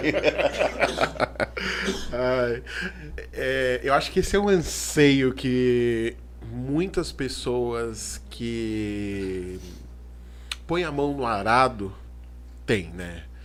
De poder. Eu digo, quando eu falo viver da missão, é, eu não digo que, é a, que a missão passe a ter obrigações comigo, né? Tipo, ah, a missão tem que me vestir, a missão tem que me calçar. Não. Mas eu digo, eu, eu- a plena realização, aquela coisa do, nossa, eu gostaria de me dedicar da missão da hora que eu abro os olhos até a hora que eu fecho. Sabe? Eu tenho esse, esse- eu tenho essa vontade, né? Eu, eu, a- a- às vezes eu converso com a minha esposa e falo assim, eu, ah, eu penso muito na missão. Eu fico o dia inteiro pensando nela, né? É como, é como se você tá. É aquela, é aquela respirar, namorada né? que você tá apaixonado e que você suspira por ela, né? Que você olha pra ela e você admira ela, que você vê muitas coisas que ela pode e deve melhorar e que você sonha que ela cresça, que ela prospere, né? É quase um casamento mesmo, né? E eu acho que muitas pessoas têm esse anseio, né? De, disso, mas ao mesmo tempo talvez isso não seja pra todos, né? Não é. Eu tenho essa certeza, assim, que é uma parcela pequena das comunidades, da população, que tem se chamado a, a transbordar uma missão, uma vida pautada na igreja e tal. Mas o que me incomoda hoje é dentro da nossa realidade católica, isso não existir com tanta facilidade, assim. É, Eu, eu vejo meus irmãos que vêm da missão, é, alguns com, com um pouco mais de estratégia, que são muito bons, mas muitos que lutam muito e ainda é muito difícil que construir, porque não é uma carreira construída. Então, existe um pensamento muito grande que vai de encontro muito que a comunidade acredita, hoje a Cristo Alegria, que é se é de igreja tem que ser tem que ser voluntário, tem que ser mal feito, porque é- tem que ser Tem que ser medíocre. tem que ser medíocre. Pô, Tem que ser Que raiva- barato. Que raiva disso. Ô, João, cara. deixa eu partilhar um negócio aqui. Então. Eu, eu tenho. Você ouviu falar da iniciativa Vinga... Brincadeira. mas. É, é, Não, mas mas eu, eu, é- não, pegando, desculpa, vai, pegando essa coisa, eu, eu, eu gosto muito, do- eu gosto muito da, dos quadrinhos, né? Pô, Marvel, DC, essas coisas. Na Marvel tem uma coisa que se chama os Illuminates, Sim. que são as mentes mais brilhantes da Terra e elas decidem e Sim, sim, todo mundo ligado no- ali no- isso sabe no eu, eu Doutor Estranho. acredito que nós católicos deveríamos ter um conselho leigo porque eu acredito que nós temos hoje uma, de- uma dependência excessiva do, do clero em coisas que nós leigos Somos os responsáveis, sim. Que nós somos responsáveis. Nós somos é- é nossa responsáveis. Ele já tem muita coisa pra se preocupar. Exato. Eu, eu, eu olho pro padre, Ca- Cássio. é, ele fala isso. E eu, eu, É. eu, acho, eu acho de uma sabedoria, porque assim, ele- a, pô, você sabe disso, né? Só ele pode confessar, cara. Eu não O- posso. Não, então, mas o, o Padre Cássio, ele abre as portas da Santa Generosa para diversos movimentos, diversas comunidades, de trabalhos distintos, de é, para carismáticos, para quem tem uma linha mais tradicional, para quem isso, aquilo. E ele fala, né? Pra quem gosta dos carismáticos. Quem gosta de cara, você, É bem você que não carismático. conhece, Hoje vai ter uma vigília carismática pra você quem tava nessa gosta. missa do domingo? Do domingo agora. Tava na de. Na de 8 horas da manhã. Que ele falou. É, ele acho. falou isso, não, porque. Ah, não, Não, no sábado- Retrasado, no no sábado ele falou que- eu tava na missa, na última missa que. das sete e meia lá. E ele tava falando exatamente isso. Mas eu acho que é, eu acho que é realmente algo que ele pratica, então eu acho que é natural ele falar. Ele fala, porque eu tenho que ter tempo pra celebrar a missa e atender confissão. E eu. Claro, é a primazia do ministério sacerdotal. Não, e ele falou, uma vez ele, eu tava numa missa que ele falou, ele falou, porque e só eu posso fazer isso, né, gente? Então não dá pra eu ficar lá no bazar da. da. Da missão da Belém. missão Belém. é. Então, assim, eu acho que nós precisávamos realmente ter os Illuminates. Olha aí, vamos pegar. Essa é só uma Vamos referência essa a, Socorro, a um Marvel, tá? Mas assim, isso é uma coisa realmente só da minha cabeça, não tem nenhum embasamento Manda pro nada. Fernandinho esse corte aí, por favor, cara. Mas assim, pelo amor de Deus. que ter- Porque nós Illuminati. poderíamos é, estrategiar melhor a, a evangelização com qualidade. Aham. Por exemplo, se a gente vai fazer um evento, um evento que tem intenção, ó, ele, ele tem essa finalidade aqui, né? Porque às vezes eu falo assim, ah, evangelizar, mas pô, evangelizar Ah, põe lá uma pregação. Quem, como, por quê? Exato, É, exato. Agora uma jornada é mesmo, isso. começo, meio e fim. Eu não quero causar uma polêmica aqui, mas já causando. Vamos lá. Ele gosta. É verdade. Por exemplo, beleza. A gente, nós temos lá o Dia Internacional é, Paulistano é, da parada gay lá, do orgulho. Desculpa, com todo o respeito do mundo, tá? Tudo bem. Apesar que eles não têm muito respeito por nós e exige que eles tenham respeito por eles. O que, que nós fazemos? O que, que nós fazemos como movimentos é, é, carismáticos que somos? Para que nesse dia, por exemplo, eu não preciso bater de frente, de simplesmente ir lá, estender meu cartaz na cara de ninguém, ficar falando. Não tô falando disso. Mas o que, que nós fazemos neste dia que pode ser opção para quem não quer aquilo? Sabe? E, e que a gente possa ser opção para alguma coisa. Por exemplo, nós estamos instalados, nós, eh, fisicamente, nu- numa rua que só tem balada, que só tem barzinho. E nós somos opção ali. Temos tentado ser opção para aquele momento. Então eu acho, eu acho isso, falta esse tipo de visão. Aos Illuminati aí. Entendeu? Eu Não, mas acredito. eu- é, o nosso retiro de carnaval, meu pai sempre falou isso. Exato. Ele falou desde o início. Eu lembro que eu era criança, assistia ele na TV, ele falava: O Aviva não é uma, uma ofensiva contra o carnaval, ele é uma opção pra quem quer passar um carnaval diferente. É isso. E é por aí, assim, a gente tem que estar pronto. Hoje a minha visão maior sobre isso, sobre esses Illuminati, é a gente dar suporte para que as pessoas consigam chegar em lugar de influência. Isso. É isso Então, assim, dizer, falei tudo errado. A gente precisa, como comunidades, como membros, apoiar os trabalhos, entender o motivo, parar de criticar quem tá ali fazendo também o seu trabalho e fazendo daquilo o seu trabalho, apoiar isso, acreditar, divulgar, participar, é, o que faz sentido pra você ou não também, e deixar que as pessoas cresçam e cheguem nesses lugares de influência para que esses novos lugares possam causar assim uma influência tão grande que essas coisas vão ser construídas naturalmente, assim, com estratégia, obviamente. Eu vejo muito isso, eu, eu tenho essa visão, assim. Eu- hoje eu não, eu não iria pro galera, vamos unir, porque eu já passei por algumas experiências setor juventude, união de carismas, e a gente entra muito atrito porque eu acredito que é de um jeito, acredito que é de outro, quem vai se impor. E como diz um, um CEO aí, estrangeiro, ele fala, se a gente não tem dados, a gente vai ficar com opinião, eu fico com a minha. Então, a gente nunca vai chegar num lugar, vai ser opinião contra opinião. Mas se a gente dá suporte como igreja para que as pessoas se levantem em lugares de influência e deixe essas pessoas em lugares de influência agirem, terem autonomia e como comunidade cada um entende o seu lugar, a gente naturalmente cria pessoas que são próximas, que convivem, que se ajudam e uma cultura diferente. E aí a gente começa a criar uma cultura diferente. Então hoje eu acredito muito mais no meu trabalho como comunidade, para que o meu povo veja de um jeito. Lá em Belém hoje em dia a gente não é muito ligado a o cantor católico está crescendo, quem é um influencer católico está crescendo. Tem quem seja, mas não é uma coisa que a gente divulga muito. Não é uma coisa que a gente, entre a gente, fala, ai, olha, escuta isso, vê isso, vai por aqui. Porque é muito natural que a gente acredite muito no nosso trabalho. Então a gente consome, gosta, mas não é fã. A gente está ali consumindo o que a gente acredita, porque entre comunidade a gente vai criando uma cultura e vai trazendo um, um novo olhar também pela igreja e para a igreja. Muito bom.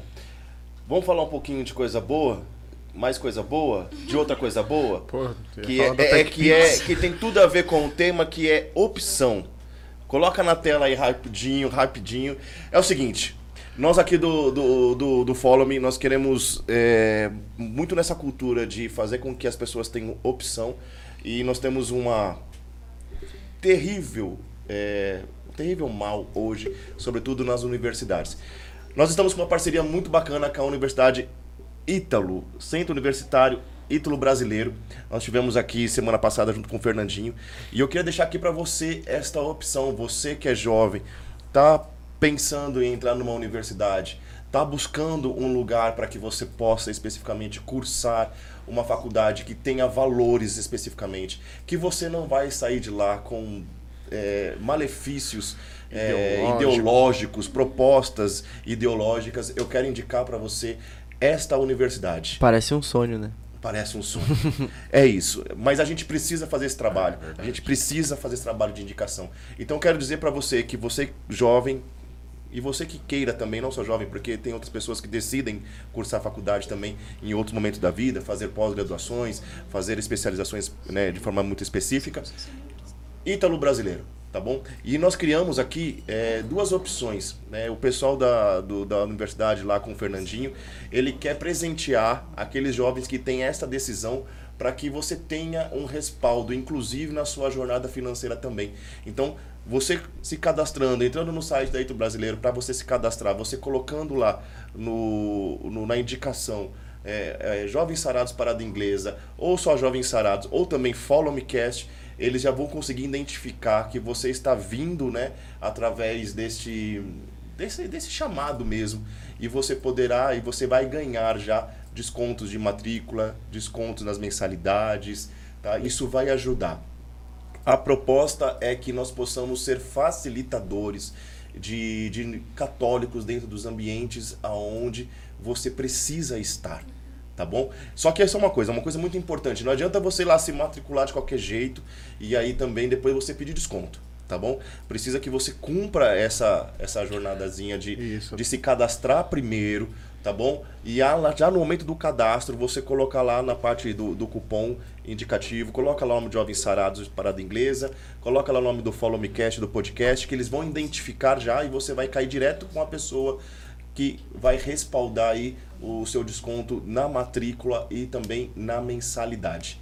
Beleza? E se você tiver qualquer também é, dificuldade ou queira, nos procure também aqui dentro do Instagram da missão, js.paradainglesa, ou também no YouTube. E aí nós podemos, inclusive, passar aí para você no, no, particular o contato também da pessoa específica que pode te encaminhar diretamente lá para dentro. Beleza? Nós vamos fazer muito mais movimentos como este aqui no podcast porque é nisso que nós acreditamos e, promover isso. Beleza? Universidade Ítalo Brasileira, com todo o respeito do mundo, é muito melhor do que muita faculdade com nome católico por aí. Bora, vamos seguir. Gosta de polêmica? Jogou. Quem tem Joguei ouvidos, ouça. E cortei. Mas eu acho que é, é realmente isso, né, João? Eu acho que é dar a. Eu acho que as algumas pessoas, algumas coisas precisam de espaço para né, pra surgirem, para galgarem um caminho seguro, né? E eu acho que é- esse é o nosso papel, né? Eu acho que nós precisamos ser facilitadores, né? Facilitadores do jovem que chega, de repente do jovem que tem um chamado, do jovem que tem vontade de compor uma música, do jovem que quer ser lá o influencer na, na rede social lá, que, que ele possa fazer essa diferença e ter talvez ali o respaldo dos jovens sarados, né, da Cristo Alegria, da Colo de Deus, né, fala, só falei da Colo de Deus nos momentos polêmicos, né, falar também dos momentos bons, né, mas assim, é, eu acho que isso é um pouquinho ah, de algo que falta, né, porque realmente, é, é, juntar as pessoas, né, muitas vezes é, a gente precisa só se juntar naquilo que é católico mesmo, né, naquilo, no nosso depósito da fé, porque realmente, acho que nós temos formas de rezar diferente, ou a- as- a- talvez o nosso foco de evangelização seja, sejam diferentes. Se não né? tivesse detalhes, né, Brunão, é, é que nos diferenciassem, não seria um carisma. Exato. né? É, não seria um carisma específico, não é isso? E tem gente que não entende isso, né? Só fica tipo, ah, é diferente, tá errado. É, vai ler o magistério então.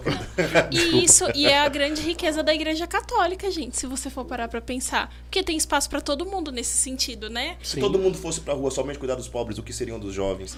Né? É, o que seria hoje? Nós não teríamos uma, uma, uma comunicação hoje com uma canção nova. Não não tivesse o Monsenhor Jonas que lá, 40 anos atrás, que Olhou não pra ter. havia rede social, pensasse nisso. É, eu acho que é, é realmente isso é muito importante. Cara, eu, eu, eu creio muito nisso. Eu acho que é esse, esse bate-papo ele é, é muito especial hoje por conta disso. E, cara, eu fico muito feliz, João, de que você esteja aí reforçando o time paulistano, né? É, eu acho que muitas verdades aqui ela- elas são é, elas são reais de fato e elas precisam ser pautadas, sobretudo naquilo que nós podemos é, impulsionar as pessoas. Eu acredito muito na evangelização, do, do, do impulsionamento no meio que nós vivemos. O quanto que o João consegue, com o seu testemunho de santidade, santificar dentro da empresa no qual ele trabalha hoje. Quanto o João ele pode ser olhado pelo chefe dele, ou pelas pessoas de trabalho, pelos companheiros, pelas pessoas que estão abaixo, acima, ou numa mesma hierarquia, ela consegue, ele consegue constranger ao ponto das pessoas se interessarem por Jesus nisso. Isso é, acho que é o mais especial de tudo. Cara, e, e dizer assim que nós estamos abertos, sabe? Eu sei que vocês estão procurando um, um lugar aí e cada vez mais que vocês precisarem, e aqui tá à disposição, cara. Obrigado. Essa sala de podcast, eu costumo dizer pra, pra galera, essa sala de podcast, ela tá à disposição. Né? Os nossos recursos não são nossos, são aquilo que Deus deu e precisa alcançar.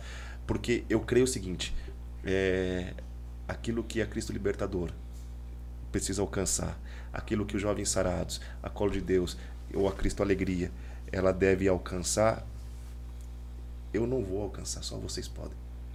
Então, cara, por que, que eu não posso ajudar? Por que, que eu não posso impulsionar? Por que eu não posso ceder? Né? Uhum. Então, conta conosco. É isso, Brunão? Hoje a Cristo Alegria, ela, ela, os encontros do grupo de oração, eles ocorrem em quais dias, quais horários, como é que tá rolando? Toda quinta-feira, 19h30, na Abílio Soares 607, Paraíso, São Paulo, a gente se reúne. Às vezes só pra rezar junto, às vezes pra receber alguém, pra Isso é pregar pra gente. Às vezes a gente só chega lá e fala, galera, a gente só vai rezar. Desliga a luz aí, vamos tocar, vamos cantar e vamos rezar. Grupo de partilha, a gente tá ali esperando todo mundo pra visitar, conhecer o carisma. Quem já conhece pela rede social, quem não, quem tá conhecendo aqui agora, nessa oportunidade de estar aqui. Vai lá com a gente, visita a gente em São Paulo. Quando tiver por São Paulo, se não for de São Paulo, sempre tem alguém por aqui. É, visite a gente toda quinta-feira, 19h30, a gente se reúne lá. As redes sociais de vocês, a sua.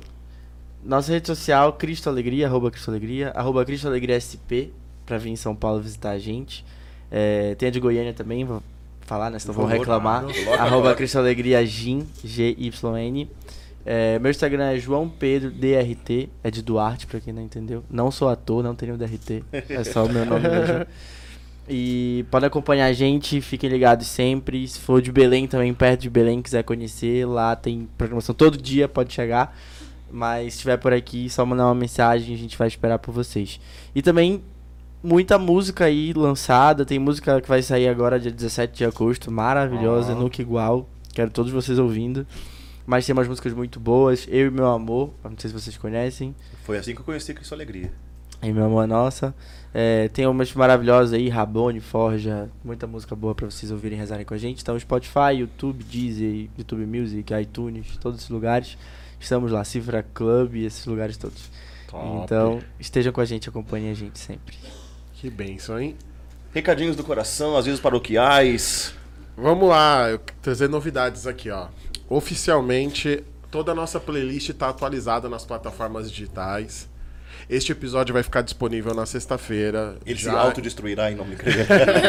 em todos os tocadores de podcast aí, nós já estamos presentes. Quero te convidar também a curtir esse vídeo e compartilhar ele. Eu acho que esse- essa conversa, com exceção do momento do, dos Illuminati, foi muito boa. Não, que, que com exceção não, cara. Não, foi- foi a melhor parte. Essa foi a melhor parte. Creio muito que algo vai acontecer a partir disso. Meu Deus. Seja um cancelamento. Não, não é possível. Eu tava, conversando, eu tava conversando sobre isso hoje no trabalho com uma pessoa de comunidade, cara. Entendeu? Oremos. Outro dia a gente Fundadora, usou, desculpa outro aí, dia vamos a gente lá. usou o exemplo de maçom, hoje Illuminati, Oh. a gente tá lascado. Não, mas a gente tá querendo converter todo esse povo. né? Códigos secretos que nós usamos. Não leve os- Queremos converter os Illuminati, se eles já existem, a gente vai converter eles, a gente Deus vai converter, converter os maçons, é isso aí. Amém. Mas quero te convidar a curtir este vídeo, compartilhar nas suas redes sociais, porque dessa forma você ajuda o nosso apostolado a continuar crescendo e se difundindo em todos os lugares. No sábado nós temos o primeiro dia do ID. Se você não conhece o ID, o ID é nossa série anual em que nós temos pessoas diferentes pregando o evangelho lá na Avenida General Ataliba Leonel, número 3013, na paróquia Nossa Senhora dos Prazeres, com a missa a partir das 17 horas e o Isso. grupo de oração a partir das 18h30. Isso. Se você quiser se comer lá, vai ter coisa de comer, você estará lá conosco, então vem com o estômago preparado para fazer para lanchar com a gente. Tem sempre comida gostosa. E depois do grupo a gente também sai para comer e você é convidado para estar com a gente, tá bom? E eu quero dizer também que nós temos mais algumas agendas. Calma lá. Quinta-feira, amanhã, nesse mesmo endereço que o Bruno disse, a Avenida Taliba Leonel 3013, o Bruno vai estar lá esperando você caso você precise de um atendimento de oração, aconselhamento eh, de, de- e acompanhamento. Nossa intercessão funciona toda quinta-feira, pauleira lá, os meninos estão lá, as meninas estão lá aguardando. Muita gente nos procura, né? Olha, tô precisando de um momento de atendimento, de oração, aquela coisa toda. Então, cola lá que quinta-feira tem, beleza? E sexta-feira tem com a Moniquinha. Sexta-feira é dia de cenáculo também. Onde vai ser o cenáculo? Vai ser na casa da Simone do, El- do Washington, mas Vou começar a divulgar para o cenáculo na casa das pessoas, entendeu? Para que as pessoas do fórum possam ir. Vou colocar como condição no grupo de oração, falar assim, olha, vai chegar uma pessoa aí na sua casa Que pra ninguém nunca que viu vida, nunca nem viu. a. Então o cenáculo é o seguinte, cenáculo são visitas que nós fazemos às casas, não é isso? Explica mais, Moniquinha, vai lá. É isso. É isso, né? Mas explica melhor. É isso. É, todo sábado, né, no finalzinho do grupo de oração, a gente faz um sorteio. Você deixa o seu nominho lá na, na porta, numa cestinha. A gente faz o sorteio da capelinha de Nossa Senhora. Se você não deixar o endereço, é, se você não colocar seu nome lá, corre o risco da imagem ir pra lá do mesmo jeito, Ex- viu? Exatamente, porque a gente põe o nome das pessoas sem elas saberem. E aí. e aí a gente marca com você e na sexta-feira seguinte a gente vai na sua casa pra rezar o terço, pra partilhar da palavra, pra rezar pela família. É isso. Eu queria dizer que nós vamos ter um cenáculo bem especial também é, na casa do Betão. Entendeu? No meio É. da favela do Peri. A gente Diz. tá fazendo cenáculos encomendados também. É, cenáculos Se encomendados. você quer encomendar um cenáculo na sua casa, Boa, nós vamos abrir aqui o tópico, o quadro. Você quer um cenáculo? Entendeu? Se você quiser um cenáculo na sua casa. Nossa Senhora na sua casa, é isso. Isso. O quadro Nossa Senhora na sua casa. se você. Não, falando sério, se você quiser, você, ó, deixa seu nome aqui e fala assim: eu quero um grupo de oração cenáculo na minha casa. Pronto. Nós fazemos visitas. Aqui Ah, tem Tá bom? Deus, E aí, só um con- con- continuando, vai ter um cenáculo lá na casa do Betão.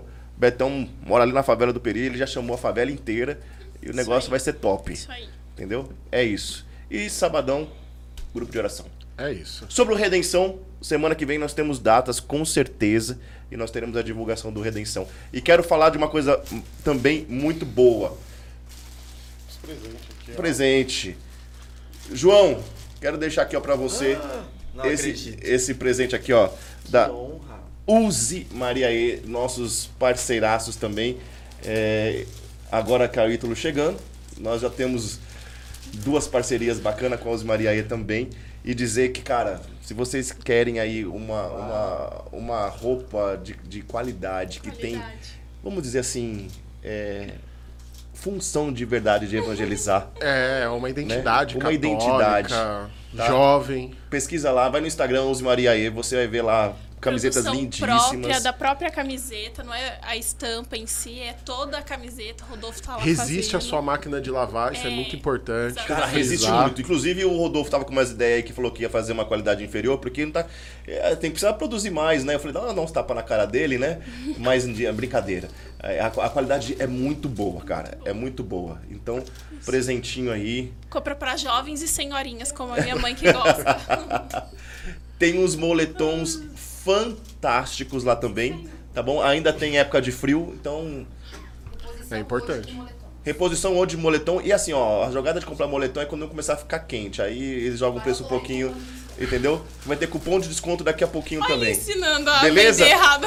É isso. Não escuta Tô essa ajudando a parte. vender. Rodolfão, chega junto. Aliás, quero dizer que nós estamos marcando para nós gravarmos um, um episódio lá dentro da Use Maria E. E semana que vem nós vamos trazer novidades sobre alguns eventos que o Follow Me estará presente. Eita. Entendeu? Eventos grandes aí de São Paulo de evangelização. Não é isso, Brunão? É isso.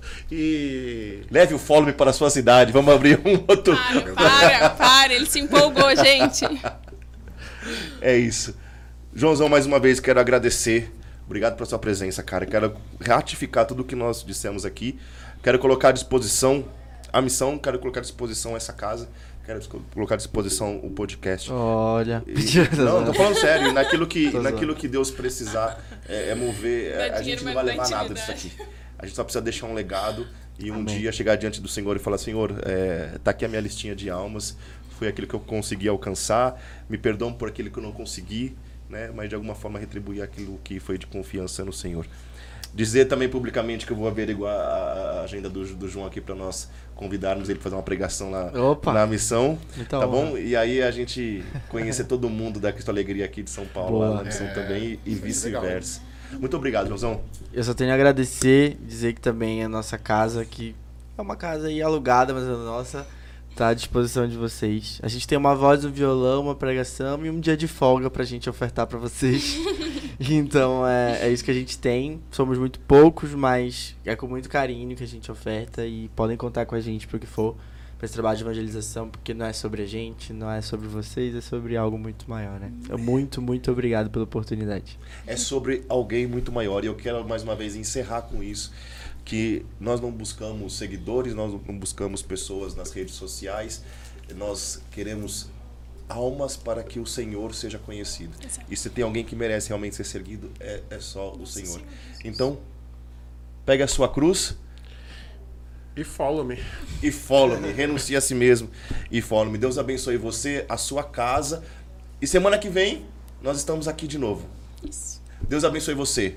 Valeu, força! Thank you.